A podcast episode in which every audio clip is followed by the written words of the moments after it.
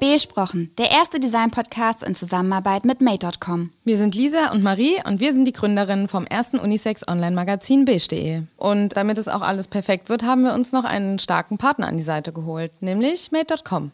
Made.com aus London ist bekannt für Design zu fairen Preisen. Wenn ihr also auf der Suche nach einem neuen Sofa oder einer neuen Couch seid, dann schaut doch mal in den zwei Showrooms in Deutschland vorbei, nämlich in Berlin und Hamburg oder online auf Made.com, wie der Name schon sagt. Design für alle. So, Marie, wir sind da in Lichtenberg. Unsere erste Folge von unserem Besprochen-Podcast startet gleich. Wir sind super aufgeregt. Wir sind vor einem Altersheim und hier sitzt Basis Roh. Die haben hier ihr Studio und es ist super warm. Die Sonne scheint.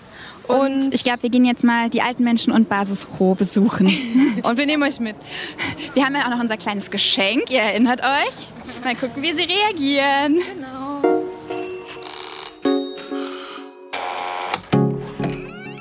Hallo. Ja?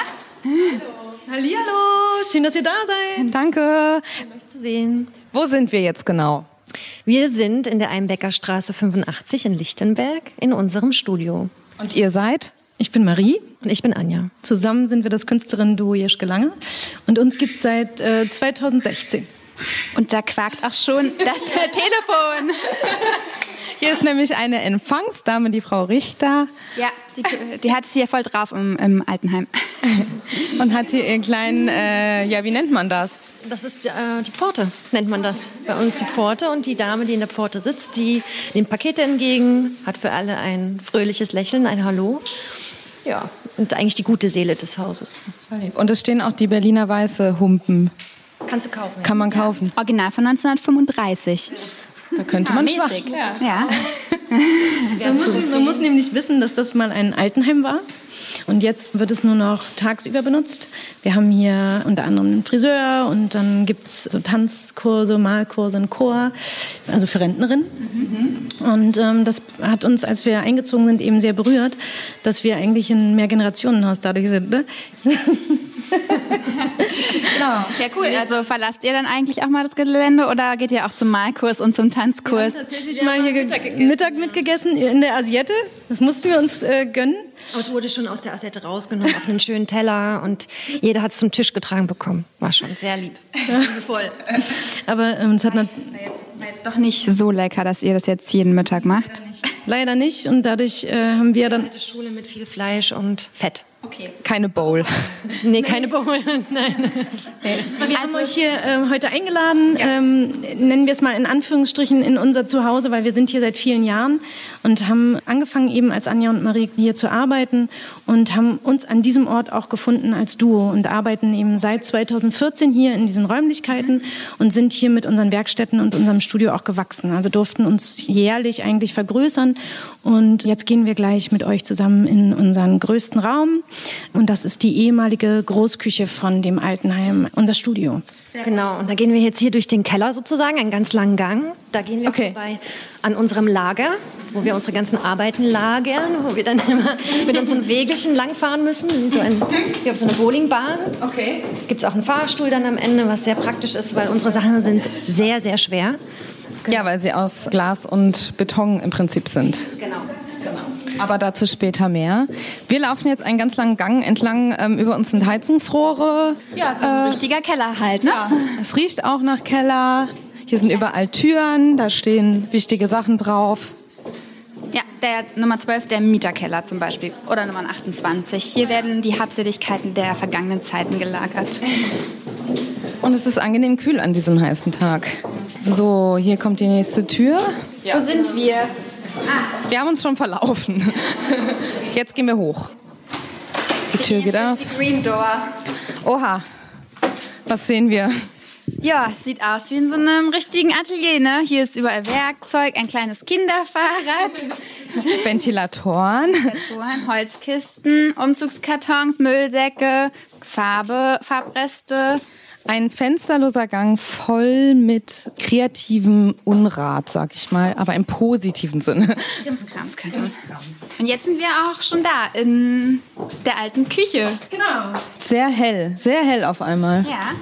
Genau, da es eben genutzt wurde oder auch konzipiert wurde als äh, Küche, dieser Trakt, ähm, haben wir hier doppelt Raumhöhe und haben riesengroße Fenster, die uns dieses Studio eben wirklich vor allen Dingen morgens mit Licht durchfluten.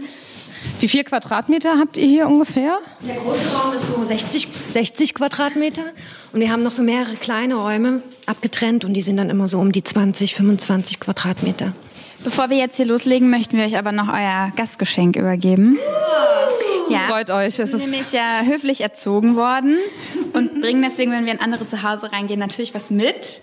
Und für euch was ganz besonders Tolles überlegt. Zum Thema Licht Zum natürlich. Thema Licht, weil wir haben gemerkt, ihr braucht noch mehr Deko. Ach so. Es ist hier zu clean. Deswegen wir mehr Sterumchen für euch. Sterumchen. Sterumchen. Stimmt, das ist so. Oh, oh, oh vielen ja. Dank. Und also ja, damit ihr euch nicht äh, selber gemacht. Nein, Nein also Made.com hat die mit ganz viel Liebe selber gemacht. Okay. Wir haben sie mit viel Liebe ausgesucht. Ja, wir waren in den heiligen Hallen von Made.com und damit ihr euch nicht streitet. Wow, kriegt ihr natürlich zwei Kerzenhalter.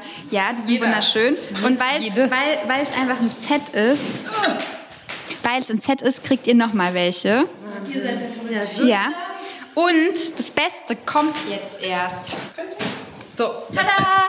Die Kerzen. Oh. Die könnten wir direkt jetzt auch machen, ja. Kerzen. Oh, vielen Dank. Also das ist ja äh, der Hammer. Oder? Ja. Wunderschön, weil ähm, wir sind tatsächlich auch sehr viel nachts hier. Das oh. heißt, ähm, und arbeiten gefühlte 24-7.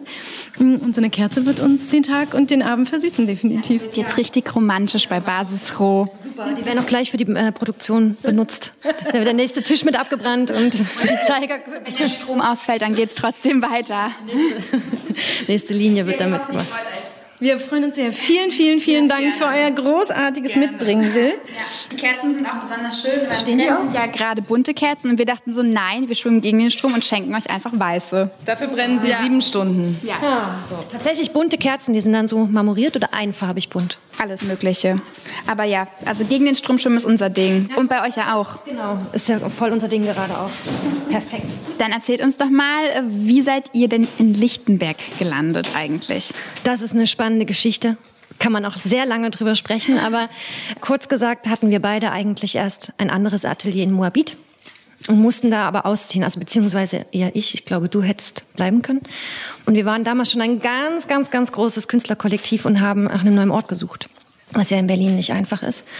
Und über das BBK, BBK Berlin Künstlerbund, über den Atelierbeauftragten, der hat uns diesen Ort hier sozusagen vorgestellt, den Besitzer und der hat explizit gesagt, er möchte hier Künstler drin haben. Das wäre cool, ja, das wäre super. Es wertet ja auch einen Ort auf, wenn Künstler drin sind oder Künstlerinnen.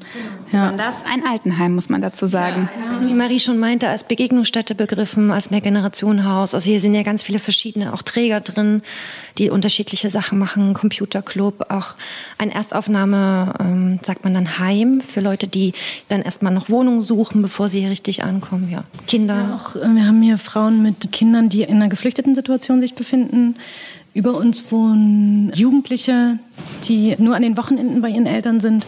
Und das ist ein ganz lustiger Blumenstrauß, den wir hier gemeinsam bilden, mm, aber eben ein Zuhause für so viele Menschen. Und das war der Maximalgrund, der uns auch überzeugt hat, überhaupt das mal in Lichtenberg zu versuchen. Und das Besondere für uns ist, dass Anja und ich uns hier gefunden haben. Also wir kennen uns aus dem Berghain tatsächlich. Da haben wir uns beim, beim Feiern kennengelernt. Wir haben uns da kennengelernt über einen gemeinsamen Freund. Und dann haben wir uns ineinander verknallt, Anja und ich, im Berghain und haben uns dann jeweils immer im Atelier besucht. Anja hatte damals schon dieses wunderschöne Atelier, riesengroß und wie im Bilderbuch in der Turmstraße in der ehemaligen Schultersbrauerei. Und ich war damals noch Studierende an der UDK, in meinem Meisterschülerjahr und da haben wir uns kennengelernt und dann musste Anja da raus und hat mich dann gefragt, äh, ob ich nicht Lust hätte, mit nach Lichtenberg zu ziehen. Wir gehen jetzt rein in euer Atelier. Das äh, ist ein großer Raum mit einer Fensterfront. Und auf der einen Seite liegt Basisroh auf dem Boden. Also nicht ihr beide, aber äh, euer Werk sozusagen. Beschreibt doch mal, was wir jetzt eigentlich hier sehen.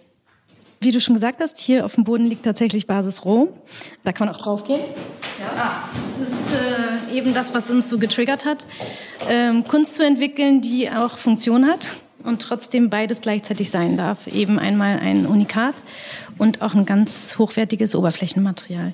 Und ähm, das sind zementäre Fliesen, kann man sagen. Oder wir nennen es Neoterrazzo, unser Neoterrazzo, ähm, weil es hat ganz große, über durchschnittlich große Glaseinschlüsse da drin und ist dadurch eben an Teilen transluzent. Ihr seht hier eigentlich Teile von unserer allerersten Edition. Das ist diese graue hier, grauer Beton mit ganz vielen bunten Glassteinen wo wir eigentlich zeigen wollten, okay, unser Trägermaterial ist Beton und die Glassteine, die wir haben und benutzen können, können ganz viele Farben haben. Und die zweite Edition ist ja auch zu sehen. Das ist eine mit rosanem Beton, wo wir dann schon wirklich uns entschieden haben für aquamarinfarbene, blaue und rote Glassteine. Habt ihr dann überlegt, was ihr reinmacht für Steine? Das ist ja nicht zufällig, welche Steine ihr reinmacht. Da triffst du den wichtigen Punkt. Wie Marie schon gesagt hat, wollten wir äh, malen in Wände und Böden, die man auch betreten kann oder anfassen kann. Und malen heißt ja wirklich, es ist so ein bewusster Gestus und wir wissen genau, wo die Steine am Ende sich befinden, weil wir diese Technik dazu uns ausgedacht haben. Also sind die Steine, auf denen wir gerade stehen, extra für diesen Ort bestimmt? Nee. ja, nein. nee, nee, das ist tatsächlich nicht so, sondern wir haben eigentlich die Sachen, die, die wir auch gerade verkaufen und wo wir in den Editionen gerade den Vertrieb starten, im Direktorenhaus. Das sind Sachen, die in anderen Produktionen übergeblieben mhm. sind. Ne? Wir haben ja sehr viel getestet, vor allen Dingen im letzten Jahr. Da hatten wir das Creative Prototyping Stipendium von der EU und haben uns die Technik erstmal ausdenken müssen, weil es gibt es so noch nicht. Also Terrazzo ist ja ein zufällig mhm. entwickelter äh, Betonwerkstein sozusagen und eine Betonmischung mit sehr großen Kieselsteineinschlüssen und so weiter. Ihr spiegelt, hier ist noch ein großer Spiegel. Das heißt, wir stehen eigentlich in so einem kleinen Mini-Spiegelsaal. Mhm. Und an der Wand lehnen noch, oh Gott, ich möchte jetzt nichts Falsches sagen, ist es Styroporfarbiger? Nein? Hartschonplatte. Und eine große runde Neoterrazzo-Platte. Ist das eine Tischplatte? Kannst du als Tischplatte benutzen, aber wir freuen uns auch, wenn die jemand an die Wand hängen mag, weil wir finden die auch so schön, dass sie als Bild funktioniert, als rundes Bild. Deswegen steht die auch da, damit man sich eben vorstellen kann, was die alles sein könnte. Und daneben stehen ja also es sieht eigentlich aus wie ein Stück von der Berliner Mauer. Ist es aber nicht, schätze ich mal. Vielleicht nee, das doch. Ist, das ist cool, dass du die thematisierst, weil die haben für uns einen ganz besonderen Wert. Das sind Bruchstücke aus den Schamottöfen, aus denen das Glas geschöpft wird. Und man sieht da eine wunderschöne pastellfarbene Patina ja. oben drauf. Und das ist tatsächlich eingebranntes Glas in diese Schamottsteine. Genau, das zieht die Pigmente ein über die Zeit. Und das wird ja sauheiß. Oh, Entschuldigung, das ist ja ähm, tausende Grad heiß und ähm, das brennt sich dann da richtig fest in die Dinge. Und die werden halt, glaube ich, ich weiß es nicht, habe mich nicht ge gemerkt. Ja, äh, so jahreweise werden die rausgehauen und erneuert, weil es ja auch wahnsinnig teuer ist. Das sind ja keine kleinen Öfen, das sind ja Riesenteile. Mhm. Und da werden dann diese Steine rausgekloppt, das sind nur so Reste. Also die sind jetzt hier schon ziemlich groß bei uns, aber wenn ihr die dann dort seht, dann sind die klein. Okay. Also ja. ist das quasi ein Abfallprodukt. Ja.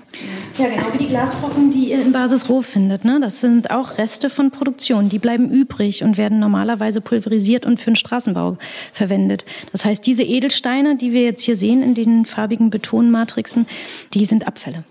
Und wenn wir jetzt weitergehen, dann sehen wir eine wunderschöne kleine griechische Säule. Die passt total gut, nicht, zu eurem Neoterrazzo mit einer riesigen Lupe. Das ist also euer Deko-Geschmack? Ja, das äh, hat tatsächlich auch eine Geschichte, weil die neue äh, Edition, die wir hier auf der anderen Seite aufgebaut haben, sich auch mit dem Akanthusblatt mhm. beschäftigt. Und da durfte natürlich die Akanthussäule nicht fehlen. Und wir haben die just natürlich hier in der Nähe bei unserem Lieblingsdealer aufgetrieben, wo wir immer äh, die tollsten Gegenstände finden, die uns inspirieren. Dann ist eine wunderschöne große Monstera, die etwas aus der Fassung geraten ist. Und dann sehen wir hier schon eure neue Edition, die noch eigentlich noch top secret ist, aber wir dürfen sie jetzt, glaube sind wir die ersten, die die sehen. Wir sind die ersten. Dürfen wir sie beschreiben ja. oder ist das ja, beschreiben ist super. Ja, Lisa, dann äh, leg doch mal los. Wir sehen auf jeden Fall Uhren, würde ich sagen. Es sind Uhren, die aus Betonstücken gefertigt wurden mit Terrazzo-Steinen drinne in hell und dunkel. Wir sehen einen runden Betonstein mit Steinen drin aus Glas, einen Tisch. Und das Besondere ist, wir haben auch noch Vasen, dass alle Glaselemente, die diesmal eingelassen sind, sind rot, gelb und blau. Und da kriege ich direkt eine Assoziation. Ich auch. Bauhaus. Genau. genau. Und sonst wollen wir gar nicht so viel vorwegnehmen. Ihr könnt ja mal erzählen, was ihr euch da gedacht habt. Aber es sieht toll aus, ja. Ich glaube, wir haben uns jetzt genug hier umgeschaut und wir setzen uns jetzt mal hin und sprechen einmal über eure Geschichte und was Design für euch eigentlich ist. So, wir sind jetzt ähm, in einem kleineren Raum bei euch im Studio und haben ein provisorisches Studio aufgebaut auf Malerböcken. Sitzen wir uns jetzt hier gegenüber wie ein wie in so einem bisschen günstigeren Radiostudio. Umgeben von Hasenfell, Glasstein. Wir haben hier Regale mit Material von euch. Eine Plane hängt an der Wand. Also es ist eine sehr inspirierende Umgebung eigentlich und perfekte Basis, um jetzt mit unserem Gespräch weiterzumachen. Perfekte Basis, um jetzt über Basisrot zu sprechen. Genau. Wir fangen genau. erstmal an mit einer Frage, die eigentlich gar nichts mit eurer Arbeit zu tun hat, aber mit eurem Dasein. Was ist euer Happy Place? Uh, hier oder egal wo? Ja, hier. Hier, wär, hier oder bei euch zu Hause. Genau. Es muss schon irgendwas mit Wohnen zu tun haben. Wo seid ihr am liebsten? Also ich kann für mich schon ziemlich, ziemlich klar sagen, das ist tatsächlich hier, ja, ja. Für mich. Der Raum nebenan hat so seine Tageszeiten, wo es am schönsten ist. Morgens wunderschön, wenn das Licht aufgeht. Ja. Dann im Sommer wahnsinnig heiß, weil dann brettert das da rein. Dann sind mhm. wir gerne hier. Und äh, es gab mal eine Zeit, da hatten wir mehr Zeit für uns auch und haben auch Yoga hier gemacht. Das war Ach ganz toll. Mhm. Das ist natürlich sehr schön. Ja. Es wäre jetzt natürlich schwierig, wenn du sagst, mein Happy Place ist ganz weit weg von dir. genau. Also äh, du kannst nur eine Antwort geben. Nee, ich habe tatsächlich lange mich gequält, auch mit diesen ganzen handwerklichen Themen zurechtzukommen. Ich komme aus der Konzeptkunst und bin jetzt nicht die Hands-on-Tante. Und Basisrohr hat das dann von mir abverlangt. Und deshalb gibt es tatsächlich für mich auch in der Glaswerkstatt, da haben wir, können wir euch später auch gerne mal zeigen, ja, genau. einen Raum dieses Jahr auch in Betrieb nehmen dürfen, der den Glasstaub vom Rest des Hauses fernhält. Und wenn wir dann das Glas dort schneiden und bearbeiten, ist das sehr meditativ, weil das Licht fällt auf die Maschinen und auf die Hände und es ist sehr nass da drin, weil das ja. Glas wird mit Wasser geschnitten.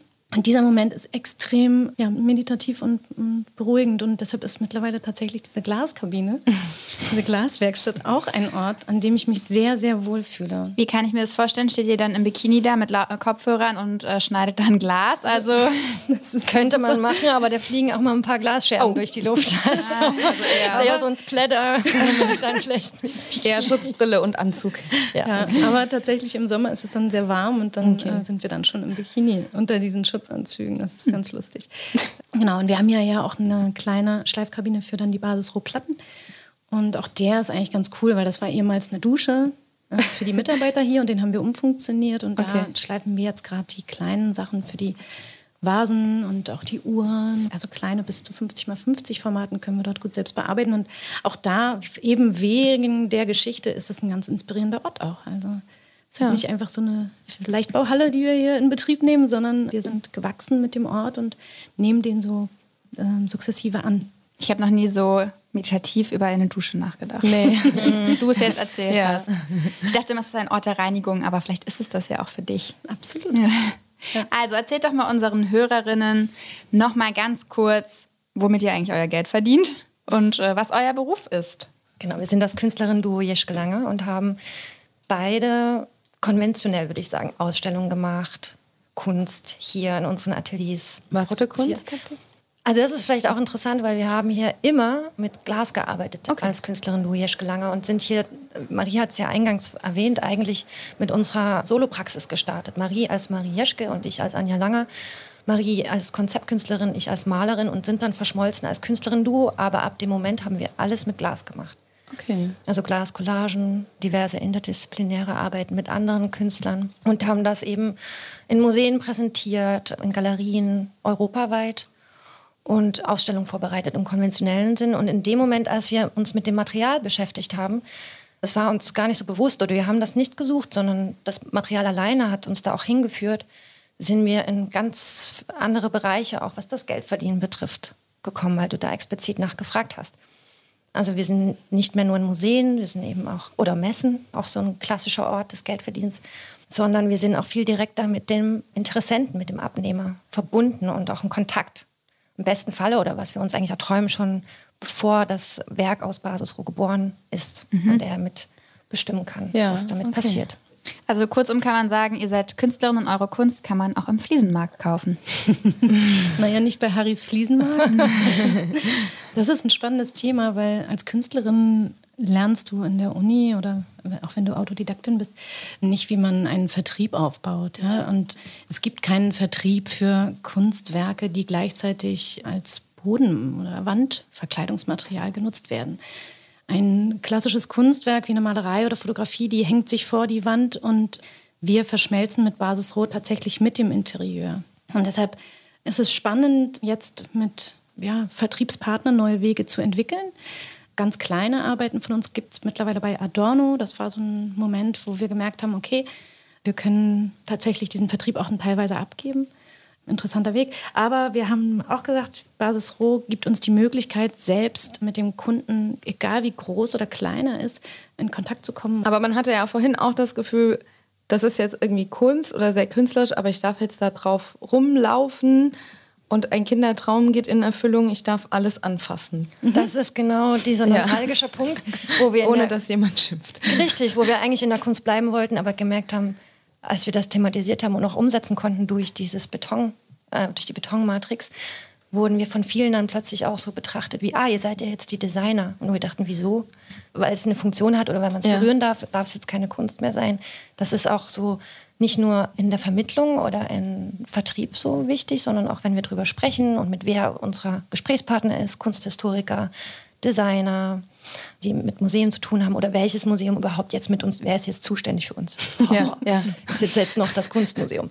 Das ist jetzt plötzlich alles äh, so in, in, Frage gerutscht. Und wir, wir, hatten ja vorher schon viel das Gespräch gesucht und auch es geliebt, sozusagen darüber zu diskutieren, was wir machen. Aber jetzt merken wir umso ja. mehr, kommen wir manchmal auch in so eine Verteidigungsposition vielleicht rein und sind darüber auch ein bisschen verwundert. Aber andererseits freuen wir uns auch, weil wir merken, wow, da gibt es Gesprächsbedarf. Wie würdet ihr denn unten, Frau Richter, an der Pforte erklären, was der Unterschied zwischen Kunst und Design ist? Wir würden ihr das nicht erklären, weil das ist eine veraltete Annahme, dass man die Dinge in Kategorien mhm. einordnen muss.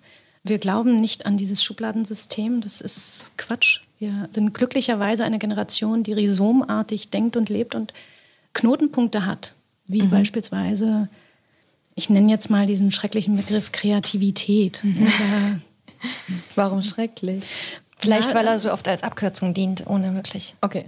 Ja, entschuldige. Ja, nee, also das ist einfach ein Begriff, den man in so vielen unterschiedlichen Facetten lesen kann und darf und der meistens, wie Anja schon sagt, eben eine Abkürzung nimmt. Also es ist schöner, die Sachen noch präziser zu beschreiben und nicht sagen, das ist ja kreativ oder es sind ja Intentionen dahinter, egal ob man jetzt intuitiv arbeitet oder mit einem Konzept. Mehr müssen wir dazu eigentlich gar nicht sagen. Mhm. Also wir müssen auch nicht sagen, Basisroh ist eine Fliese oder Basisroh ist ein Kunstwerk für die Wand oder für den Boden. Basisroh ist Basisroh und fertig ist der Lack. Man kann das dann eher beschreiben und sagen, es hat eine Geschichte und die Geschichte ist kann man beispielsweise eben in der Herstellung von Terrazzo sehen. Ja? Also Terrazzo ist eine interessante Materie, die gerade einen großen Trend erfährt, vor allen Dingen im Interior-Design-Bereich. Und das hat uns irgendwann auch gefixt. Aber angefangen hat das Ganze mit der Liebe zum Glas und wir haben eben diese Glasabfälle gefunden und haben gesagt, wir brauchen eine zweite Materie, um diese Glasbrocken zu fassen. Mhm. Und im besten Falle ja, ist es nicht dünn wie ein Papier oder eine Leinwand, sondern es hält was aus. Und dann kamen wir recht schnell zu dem Beton. Und ich wollte noch hinzufügen, dass die Möglichkeit, eben dieses wunderbare Material nicht nur zu entwickeln, sondern zu fertigen, auch uns ermöglicht, mit ganz vielen Menschen zusammenzuarbeiten, was wir schon immer auch als Künstlerin nur wollten, wo wir auch schnell gemerkt haben, dass da Fragezeichen auftauchen. Kann man noch Künstler sein, wenn man als mhm. Gruppe arbeitet, wenn man mit anderen zusammenarbeitet, die nicht mehr Künstler sind? Und mhm. diese Erklärung dann zu sagen, ja, das ist dann noch Kunst, ist bei Basis auch immer noch da und wo wir uns auch nicht schwer tun, aber wo wir auch ja, diese Grenze eben immer wieder vorgehalten bekommen. Vor allem, wer, wer sagt halt, was ist was, ne? Also genau. wer ist die Instanz? Na, also am Ende sind das die Kunden. Ja, okay. und das ist was ganz Spannendes. So ja. haben wir vorher unsere Kunstwerke nicht entwickelt. Also wir waren sehr zentriert mit uns und haben das auch genauso schön brav an den Hochschulen kennengelernt, dass man sich in diese Elfenbeintürme bitteschön zu bewegen hat und gar nicht an den Kunstmarkt denken braucht und nicht an die Galeristin und die Galerie. Erst danach kommt dann die große Tür mit den Todesköpfen drauf wie verdienst du jetzt die Penunsen? Ne? Und Basis Roh hat uns eben am Ende ermöglicht, ja, diese, diese Schwelle und diese Tür zu, zu durchbrechen. Ja, auch und unabhängiger zu werden. Also sich dahingehend zu entmündigen, mit wem man sprechen darf, weil man ja. kommt auf die Leute zu und sagt, ey, ich habe Bock mit dir zu sprechen, du machst was Interessantes, ich frag dich einfach. Als Künstler hat man ganz oft das Problem, man muss warten, bis jemand zu dir kommt oder jemand sagt, ah, da wird jemand anrufen, mit dem sprichst du dann oder so. Okay, verstehe. Ja. Und wie kam das dann bei äh, euren Kollegen an, dass ihr da so aus dem Muster ausbrecht, was andere ja extrem verteidigen? Mhm. Ja, das passiert bis heute, dass sie sagen, wir wollen in der Kunstbubble bleiben. Das ist unsere Welt und ähm, die hat ihre Berechtigung gerade durch ihre Exklusivität und wir haben eben zu zweit angefangen zu arbeiten und das hat sicher von vornherein diese Öffnung erzeugt. Und wir haben uns einem Material genähert, eben Glas. Und Glas ist kein Material, was du bei Bösner einkaufst oder bei Modulor, sondern Glas ist eigentlich ein Material, was für einen architektonischen Gebrauch hergestellt wird. Und wenn man sich diesem Material nähert, kommt man relativ schnell an seine Bipolarität. Eben ist einerseits protektiv, also es schützt das Innen und das Außen von, oder trennt das Innen und das Außen und es schützt den Innenraum vor dem Außenraum und, oder vor Kälte und also vor Witterung und so weiter. Und es ist gleichzeitig aber auch durchscheinend und mhm. transparent und man kann dahinter eben die Welten jeweils erkennen. Und wir haben angefangen mit den ersten Arbeiten auf großen Glasplatten zu arbeiten und gemerkt, wir können uns beide gleichzeitig da durchsehen, also während der Arbeit. Und das war total großartig. Gleichzeitig haben wir festgestellt, es gibt keinen Vorder- und Hintergrund mehr. Alles verschwimmt zu einer Materie. Ich weiß gar nicht mehr, wo ich jetzt angefangen habe. Aber ja, wie die anderen reagiert haben, ja, oder wie sie mit uns umgehen. Aber ja. wir haben auch nicht nur das Gefühl, die reagieren auf uns, sondern wir genauso reagieren ja, ja. auf die mhm. anderen. Und wir haben auch das Gefühl, wir als Gruppe haben jetzt diesen Weg, den vielleicht, der ist schon sehr unikatär oder einzigartig, aber wir merken, es gibt ganz viele andere Modelle und ganz viele andere Künstler spüren auch diesen Need oder dieses Bedürfnis zu fragen, ey, wie kann ich mich um mich selber kümmern und noch Leute einbeziehen, auf die ich Bock habe, anstelle zu warten. Mhm. Und vor allen Dingen nicht nur äh, als Künstler, sondern auch als die Leute, die Kunst äh, betrachten, sich mit Kunst umgeben, merken ja auch, die kommen viel seltener daran. Die Events werden immer exklusiver, die Museen werden immer weniger, so ein bisschen so Kaufhauskettenmäßig wird das auch immer zu Events hochgeschraubt, die ja, wo es eben auch um Geld geht. Also wenn man ja. an die ganzen Biennalen denkt und wer da überhaupt hinkommt und das wird alles so sehr vereinzelt, da sieht ja keiner mehr durch. Und wir merken schon, und das ist ganz spannend, dass da jetzt auch was in Bewegung kommt und, und wir freuen uns da ein Teil von zu sein. Und Abschließend äh, würde ich gerne mal, dass einer von euch beiden den Satz vervollständigt. Kunst und Kapitalismus. Punkt, Punkt, Punkt. Gehörten schon immer zusammen.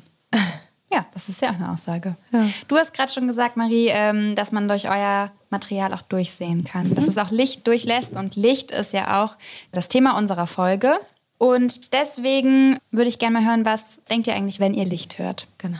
Ich denke tatsächlich, wie der Tag in seinen verschiedenen Facetten durch äh, ein Fenster nach innen scheint und ich drin bin und dadurch den Tag mit verfolgen kann.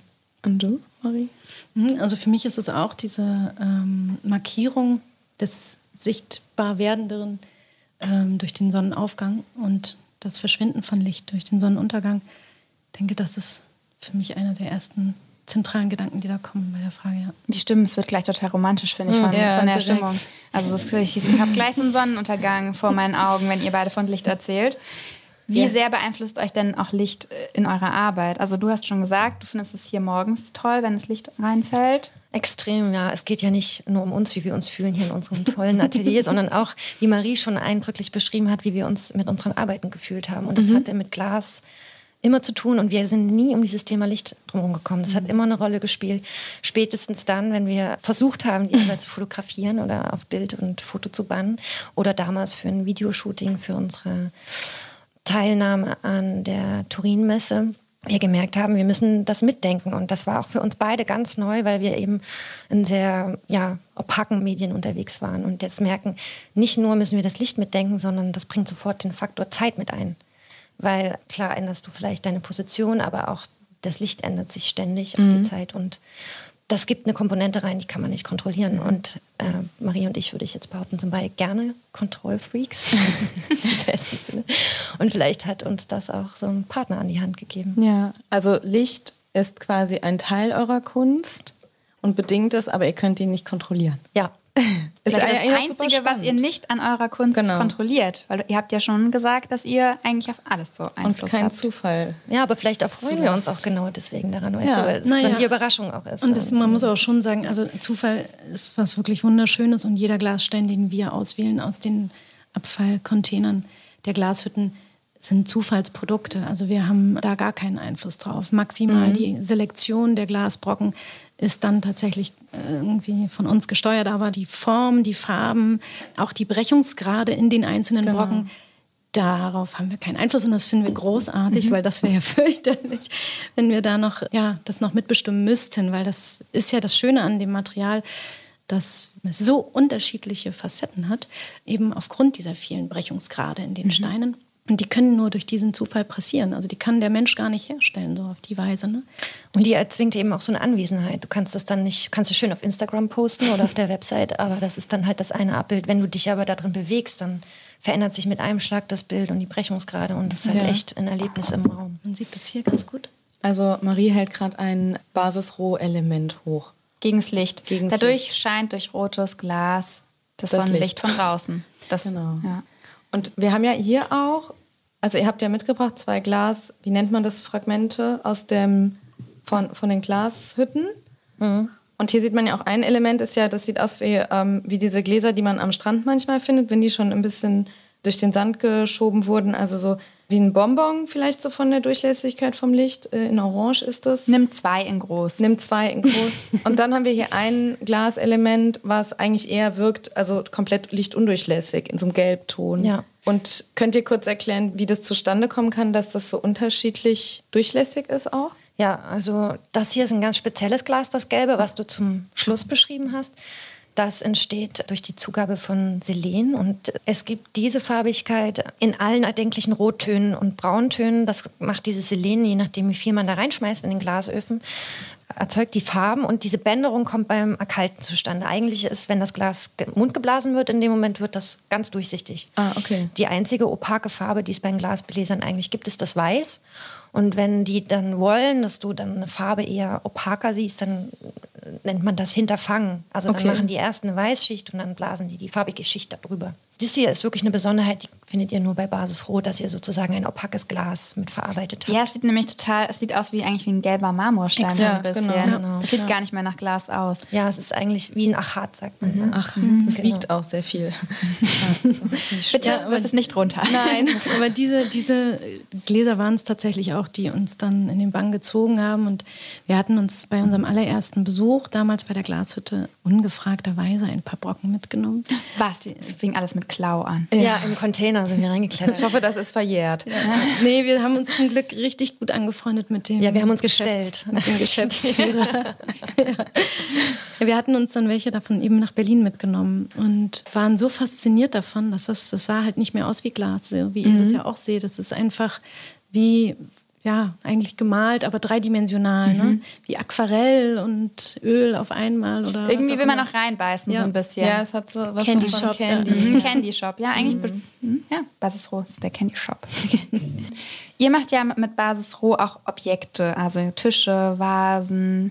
Könntet ihr euch vorstellen, auch eine Lampe? mit Basis ah, Roh zu machen. Da habt ihr äh, in die Zukunft geschaut. Oh, das können wir ganz besonders toll.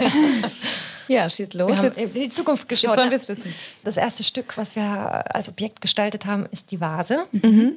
Und das Verrückte an dieser Vase ist, wenn, wie das Teil, was wir gerade in die Luft gehalten haben, ja. kann das ja auch. Da schießt das Licht durch, sieht wunderschön aus.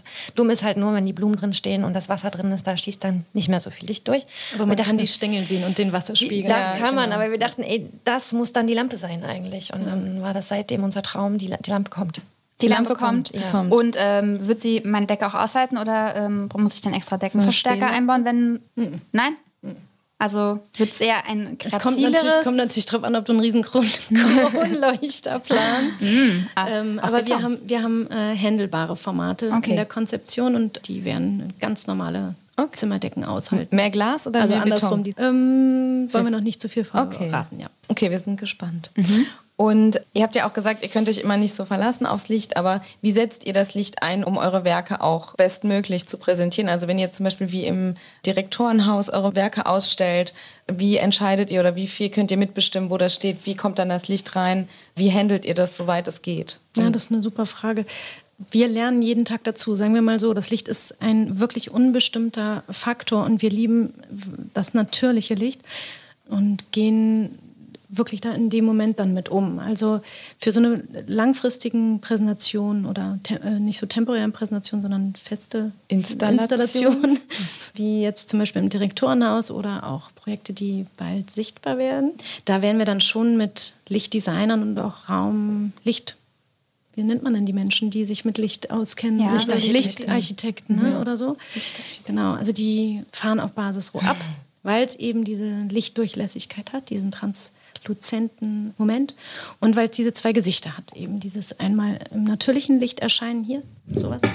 oder dann diese Hinterleuchtung, ja. Ah, okay. Ja. Genau, dadurch kann das ja am Tag ein ganz anderes äh, Erscheinungsbild haben als nachts. Wenn du dann äh, nachts die roten Steine nur anschaltest, hast du halt dann plötzlich ein ganz anderes Bild. Mhm, das Stimmungslicht, das kann genau. man dann. Ja, ah. und auch für, für so Gastrobereiche und so werden wir da gefragt. Und ähm, wir merken, dass das Licht eben so einen elementaren Einfluss hat auf unser Material und wie es dann eingesetzt wird, dass wir auf Menschen, die sich mit Licht auskennen, maximal angewiesen sind. Mhm. Die erste Präsentation hatten wir mit so einer Hinterleuchtung mit so Spots gemacht und die hat super gut funktioniert, aber eigentlich kann wenn man da mit den richtigen Leuten zusammenarbeitet, ja. das der Wahnsinn werden. Also Verratet doch mal, wer ist denn euer Traumlichtdesigner? Ja, das war nämlich Mir fällt da nämlich gerade ein ganz großer Name ein. Also vielleicht wollt ihr ja auch was mit äh, ihm mal machen. Also Jetzt ist die, die Gelegenheit. Ja, ja, also wir, uns fallen dann natürlich auch ganz große Namen ein, aber uns fallen vor allen Dingen drei Herren ein aus Berlin. Mhm. Das ist das Erlon Studio. Mhm. Und das sind drei Designer, die wirklich Licht als Installation begreifen und einen sehr spirituellen Zugang zum Thema Licht haben, der uns wahnsinnig inspiriert. Mit denen fahren wir jetzt auch nach Italien ah, auf die Edit und werden gemeinsam dort auftreten als Berliner Bambule-Team. Und ähm, wir sind eben auch gefragt worden, da zusammen hinzudüsen, mhm. weil es genau diese Schnittstelle gibt, eben Licht und ein Lichtverständnis. Und kann man dann auf Instagram wahrscheinlich ein bisschen verfolgen. Ja, ja. okay. Da, wir, da, nehmen wir euch mit, was ja. das betrifft. Instagram. Ich ähm, würde gerne noch mal zu euch nach Hause schauen oder beziehungsweise hier die Lampen anschauen, weil ehrlich gesagt, eure Lampen sind hier jetzt nicht so richtig schön. Also das sind geerbt. Also geerbt. Ja, geerbt, ja. Wie die Erbstücke halt meistens sind. So richtig schön sind sie dann doch nicht. Nee. Äh, es sind einfach Leuchtstoffröhren, ne? Ja. Wahrscheinlich ja. gut zum Arbeiten, aber so richtig atmosphärisch, finde ich, ist es jetzt nicht. Wie sehen denn die Lampen bei euch zu Hause aus? Nach welchem Kriterium kauft ihr eine Lampe? Oder kauft ihr gar keine mehr, sondern macht sie euch nur selber? Nur selber. Gute Frage. Ja, das kann ich bei mir ganz klar beantworten. Das ist bei mir mein Freund. Der hat ein extremes Händchen für Licht und Lichtstimmung. Und ähm, von genau, Vorteil. Ich begebe mich da ganz äh, in seine Hände und freue mich über die Lichtstimmung, die er kreiert, tatsächlich. Und habt ihr zu Hause eher viele kleine Lampen stehen? Ja, genau. Das mhm. wird dann so abgestimmt. Mhm. Mhm. Und dann gibt es eine Fernbedienung und dann. Es gibt eine Lampe mit Fernbedienung. Oh. Die kann auch verschiedene Klatschen? Farben. Und so. Oh, oh. Nee, da muss man noch konventionell dran drehen. Zum Klatschen finde ich auch gut. Und bei dir? Bei mir gibt es viele Kerzen. Auch unser Gastgeschenk. Bin, Toll. Ja, ja stimmt. Ich bin tatsächlich sehr selten zu Hause, sondern die meiste Zeit hier. Aber ich habe ein Kind, einen Sohn, der ist mittlerweile sieben Jahre alt fast acht. Und das ist der Raum, an dem es die meisten, in, also sein Zimmer, sein oh. Kinderzimmer ist tatsächlich der Raum, der am besten ausgeleuchtet ist, würde ich sagen, damit er ganz brav die Hausaufgaben am Schreibtisch macht und sich richtig schnell ins Bett begibt und es ganz kuschelig und romantisch, wie sagt man, sehr gedämpftes Licht gibt im Bett, ja. damit er schnell schläft. Ähm, habe ich mir da mehr Gedanken gemacht. Mhm. Die anderen Räume sind relativ funktional. Vielleicht noch in der Küche gibt es ein paar Lampen, die dann die einzelnen Bereiche so ein bisschen ausleuchten. Aber das Thema Licht ist primär im Kinderzimmer irgendwie. Mhm. Das ist so ein bisschen verrückt, weil man die Lampen macht man oft als letztes in der Wohnung. Ja. Ne? Die Glühbirne, die ja. hängt noch zwei Jahre nach dem Einzug meistens dort. Das wird sich ja jetzt ändern, wenn man Basisrohlampen... Ja. Absolut. Das ist auch schön, weil die können wir jetzt uns auch selber dann... Äh, mhm. Also haben wir, als wir anfingen mit der Idee zu wachsen, mit der Lampenschirm- und Lampenidee, äh, haben wir gleich gesagt, das ist das Erste, was wir in unsere eigenen Wohnungen bringen. Verratet ihr denn auch, ob's, gibt es nur Stehlampen oder gibt es auch Hängelampen? Das, erste werden Hängelampen ja. sein, ja. Aber das Gute an der Hängelampe ist, du kannst ja auch einen Ständer hängen. Oh, das soll eine ja. Stehlampe sein. Ah, okay. Ich habe schon eine Vorstellung. Ja, ich auch. Aber sie wird bestimmt noch übertroffen von euren Designs. Ja. Und Licht und Farbe hängt ja auch sehr eng zusammen. Also ohne Licht gibt es ja keine Farbe, ohne Farbe gibt es kein Licht, sag ich mal. Und ihr habt äh, Beton jetzt ein neues Image verliehen durch die Farben, die ihr nutzt.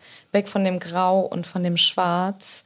Lampen sind ja an sich nicht unbedingt grau und schwarz oder sehr einseitig. Wie ist das Image, das euch vorschwebt für eure Idee, sag ich mal? Na, bei uns werden die Glassteine schon der, der Blickpunkt sein oder der es Mittelpunkt, wird, weil es wird bunt.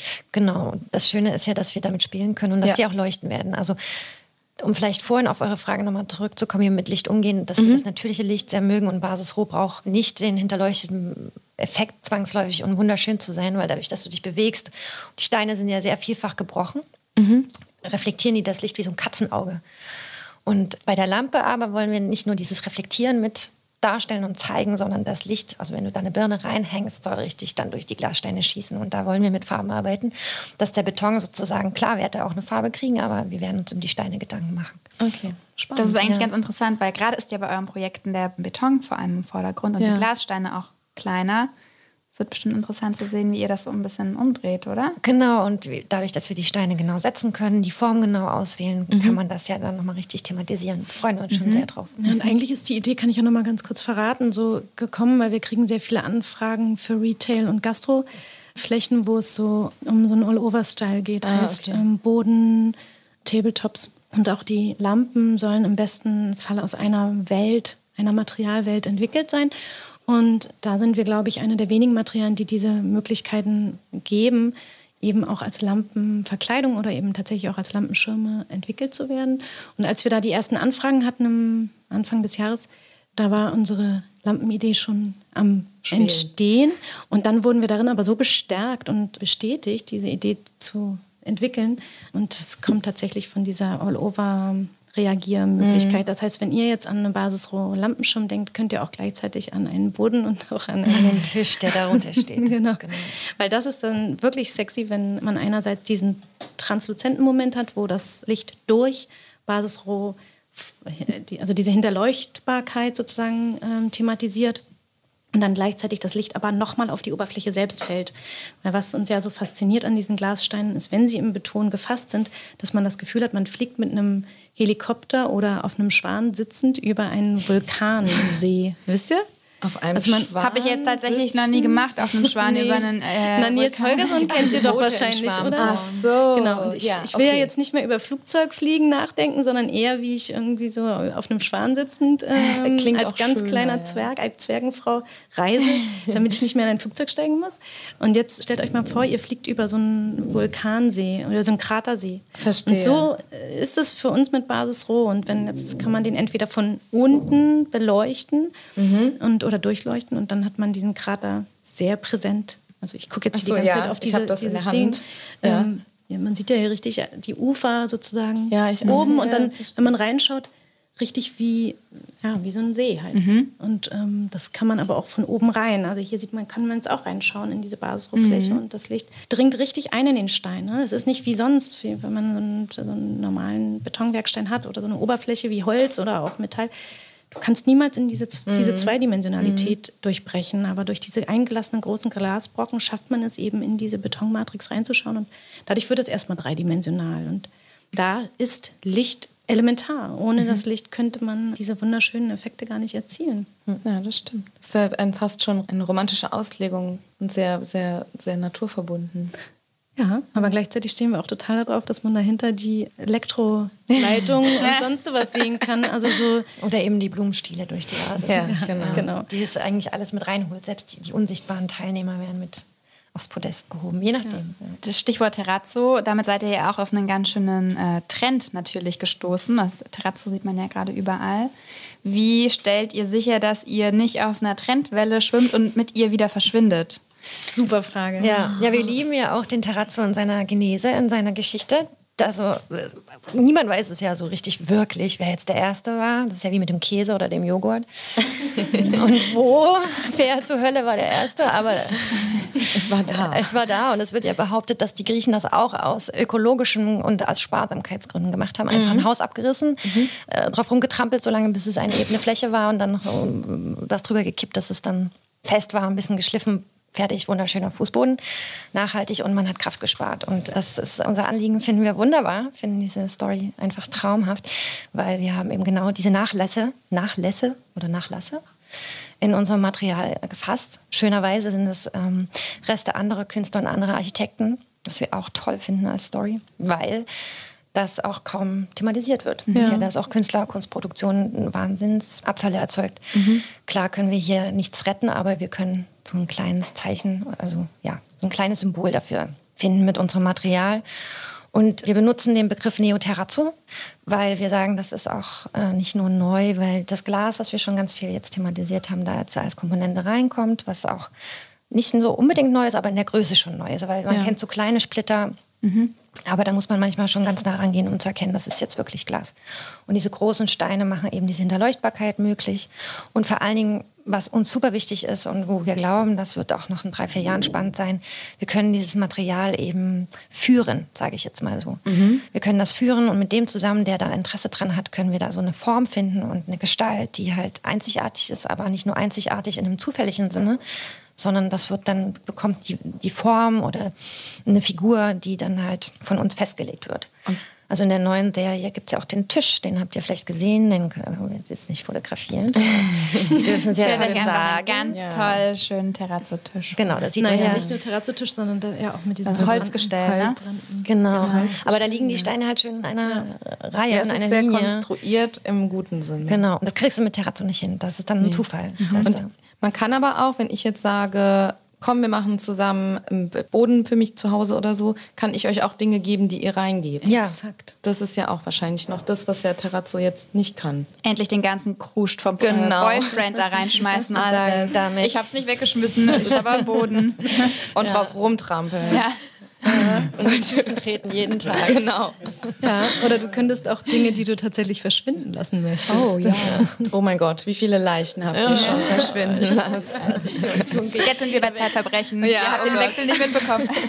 Nee, aber wir haben tatsächlich auch Anfragen von Unternehmen, die mit ihren Abfällen symbolisch umgehen wollen, sie mhm. zum Thema machen wollen. Und da dürfen wir leider noch nicht drüber sprechen. Aber das sind andere Materialitäten als Glas. Und wir mhm. haben eben diese Betonrezeptur mit Fachleuten, also mit Gutachtern und Betonspezialisten entwickelt, um in der Lage zu sein, nicht nur die Glasbrocken zu halten, sondern alle möglichen Materialien einschließen ja, zu können. ja, das, ja, ich kann es mir richtig gut vorstellen. Wenn unsere Hörerinnen und Hörer die Sachen kaufen möchten, mhm. von denen wir gerade gesprochen haben, wie kann man am besten an euch rantreten? Wo kann man euch erreichen? Wie kann man den Traumtisch sich designen lassen oder bald die Lampe sich ah. hinhängen? Also wir haben unsere Internetseite natürlich, wo sehr gerne E-Mails an uns gerichtet werden können. Wie, wie ihr jetzt bestimmt rausgehört habt, sind wir schon sehr beratungsintensiv, sollte etwas maßgeschneidertes entstehen. Aber natürlich haben wir auch schon fertige Sachen da. Und die werden über unseren Shop, der bald gelauncht wird. Und da gibt es die fertigen Dinge. Wir haben natürlich auch das Prinzip Edition. Da gibt es so, sagen wir mal, schon farbliche Vormuster. Kann man sehen, okay, wenn ich mich jetzt überhaupt nicht vorstellen kann, wie das aussieht, dann sieht man hier, mhm. es liegt ja eins auf dem Tisch, der rosane Beton oder wie ihr beim Reinkommen auch gesehen habt, mit den und den Steinen. Das geht auch. Oder eben das maßgeschneiderte Ding. Aber wir kriegen zum Glück, weil wir sind jetzt noch in so einer Interimssituation, was den Vertrieb betrifft, sehr viele Anfragen über Instagram. Das ist auch der Kanal, auf dem wir am aktivsten momentan sind, wo wir am schnellsten reagieren kann, okay. können momentan in unserem 24-Stunden-Alltag. Aber wir haben gerade ganz spannende Anfragen von Design-Shops und Galerien. Mhm. Das heißt, der Vertrieb wird sich flächendeckend okay. ausbreiten in unterschiedliche Sphären. Aber Instagram und die Webseite sind momentan unsere Hauptansprechmöglichkeiten. Ja, die haben genau. wir auch verlinkt in den Show Notes eure cool. Kontakte. Ah, und wichtig die Messen vielleicht noch. Ja, und die Messen. weil man will sich ja wirklich in, in echt angucken. Deswegen kann man da dann auch als genau. Endkonsument vorbeischauen. Genau. Also in, auf der Architect at Work nicht. Das ist eine Fachmesse für Architekten. Aber wer Lust hat und irgendwie vielleicht tatsächlich ein Projekt in Planung hat, kann sich gern direkt an uns wenden und uns eine E-Mail schreiben. Dann können wir okay. der Person den Registrierungslink freischalten. Können wir euch auch gerne nochmal zukommen lassen, ja, falls ihr Lust habt. Ja. Und zu Edit seid ihr alle eingeladen. Das ist eine Messe für Collectible Design. Wo? In Neapel findet die statt am 17. und 18. Oktober. Mhm. Und da wird es natürlich auch unter Corona-Rules einen klassischen, aber freien Eintritt geben. Ja, es wird wahrscheinlich reglementiert sein, wie viele gleichzeitig, ja. aber es sollte für alle offen sein. Ja. Und eine Servicefrage noch. In zwei Wochen launcht der Online-Shop, also Mitte Oktober ungefähr. Genau, wir wollen das gerne mit den Messen schalten und okay. bereiten da gerade alles fleißig für vor. Spannend. Aber ja. wie gesagt, eben auch diese Lust, das in die Shops zu bringen, damit man es eben auch sehen kann. Weil ja. online ist immer so eine, so eine Sache. Das ist schön, aber noch schöner ist es Ja, echt. und wir kommen ja jetzt auch erstmalig in die Welt der Bayer. Das ist schon abgefahren, wenn plötzlich irgendwelche People anrufen von so Läden, wo man nie gedacht hätte, jemals äh, eine Arbeit von sich sitzen zu haben. Das wird sehr spannend. Also gerade was die Made.com, die Terrazzo-Kollektion. naja, nee, so habe ich das jetzt gerade nicht gemeint. aber natürlich auch cool. Ähm, aber da lernen wir gerade maximal. Ne? Also wir dürfen leider noch über nichts sprechen, mhm. aber es ist ganz cool. Ja, also es wird wahrscheinlich auch in Berlin bald was zu sehen sein. Ah, sehr cool. Ich habe so viele Ideen, was das sein könnte. Ja, vor allem will ich jetzt äh, mein ganzes Zuhause mit euch einrichten. Ich ähm, muss jetzt dann auch gehen und arbeiten, weil ich muss jetzt ganz viel Geld verdienen, um das für euch machen zu können. Cool. Schön, ja. Ja, es war super schön bei euch. Danke, Ja, dass ihr uns in eure heiligen Hallen gelassen habt und uns hinter die Kulissen und in die Glassteine schauen. Und, Sehr gerne. und in die Zukunft auch ein bisschen. Ja, und in Zukunft wird hier auch viel passieren. Wir freuen uns, wenn ihr wieder vorbeikommen möchtet, jederzeit. Wir kommen auf jeden Fall. Dankeschön.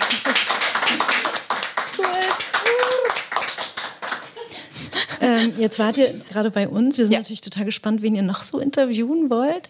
Wollen wir das schon verraten? Genau.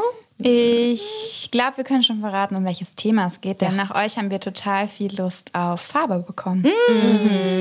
Ja, wunderbar. Ja, also es wird sehr bunt und ja, wir werden mal hinter die Kulissen des Themas Farbe schauen. Da freuen wir uns schon sehr drauf. Und sprecht ihr da mit einer Malerin oder einem Maler? Also nein, wir können es noch nicht ganz verraten, aber es wird ein bisschen Es geht auf jeden Fall interdisziplinär. Genau. Und wir nehmen euch vor allem die Angst vor Wandfarben. Die haben ja auch sehr viele Leute. Ja. Sehr gut. Ja. Ja, das Thema haben wir tatsächlich vor allen Dingen in Deutschland auch immer wieder zu überbrücken. Ja. Ähm, wir waren ja in London und da haben wir Basisroh erstmalig vorgestellt. Das war Anfang Februar diesen Jahres. Und da sind so viele Menschen äh, steil gegangen, vor allen Dingen auf den kräftigeren Farbtönen.